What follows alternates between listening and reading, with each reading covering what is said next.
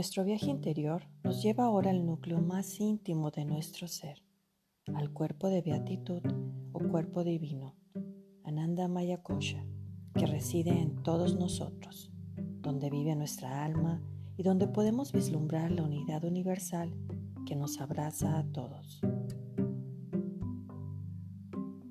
Esta visión de nuestra divinidad nos obliga a regresar de nuevo a la naturaleza de nuestra humanidad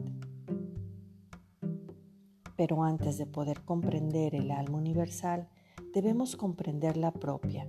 Y antes de poder comprender nuestra alma, debemos explorar todo aquello que eclipsa nuestro verdadero ser, sobre todo el astuto yo, que adopta mil disfraces para despistarnos.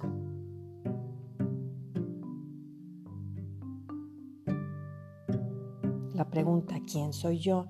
Es una pregunta fundamental que siempre ha existido en la mente de todas las personas.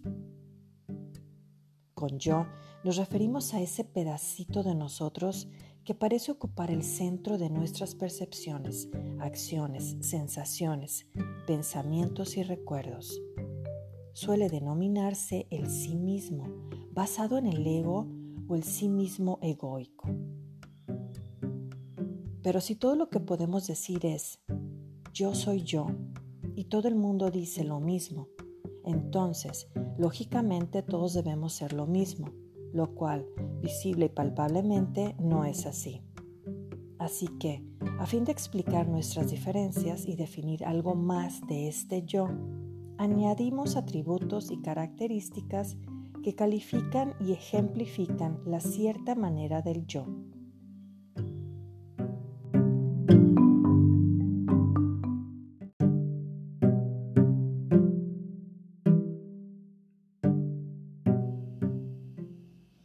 Por ejemplo, un rico puede sentir que él es yo y mis posesiones, y eso proporciona una indicación bastante clara. Un político diría yo y mi poder, un inválido crónico, yo y mi enfermedad, un atleta, yo y mi cuerpo, una estrella de cine, yo y mi belleza, un profesor, yo y mi cerebro, o una persona de mal genio y descontenta con sí misma, yo y mi rabia. Lo importante es que todas esas cualidades en que añadimos son externas al yo. En otras palabras, el yo se autoidentifica mediante la relación con su entorno. Sin embargo, si la respuesta a la pregunta es yo soy un ser humano, entonces el punto de partida de la búsqueda yógica a la pregunta básica es ¿qué somos? Incluso en una asana, esta es una averiguación y en cada asana nos preguntamos, ¿quién soy yo?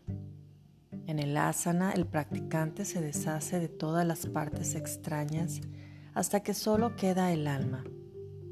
El asana final y correcta es una expresión verdadera de esto.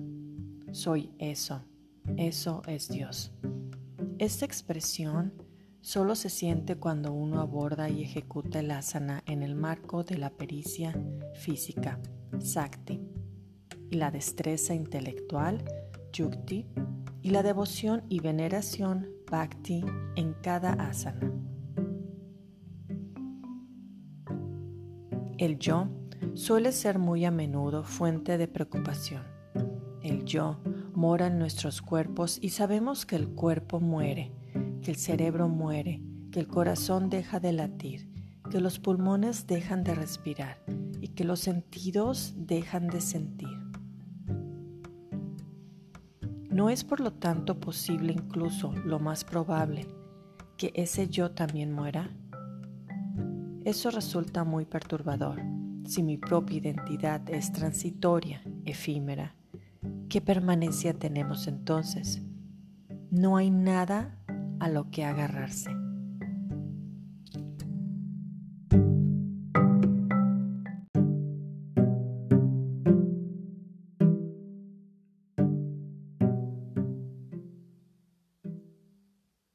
Según el yoga, nuestra falta de certeza es de naturaleza tóxica en sí misma.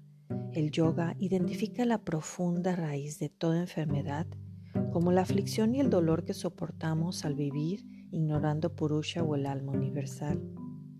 Al vivir ignorantes de nuestro verdadero sí mismo, nos identificamos únicamente con aspectos del mundo natural que está en estado de flujo. Pero para identificarnos ante nosotros mismos, nos fijamos en el aspecto de la conciencia que mora en nuestro cuerpo interior y que es el ego. Inevitablemente, si nos engaña la suplantación de nuestra alma por parte de nuestro ego, nos vemos atrapados en la turbulencia del mundo que nos rodea, de sus deseos, perturbaciones emocionales, aflicciones, sus pretendidos pecados, dolencias y obstáculos. En otras palabras, carecemos de base firme. Queremos ser inmortales. En nuestros corazones sabemos que lo somos, pero lo descartamos identificándonos falsamente con todo lo que es perecedero y transitorio.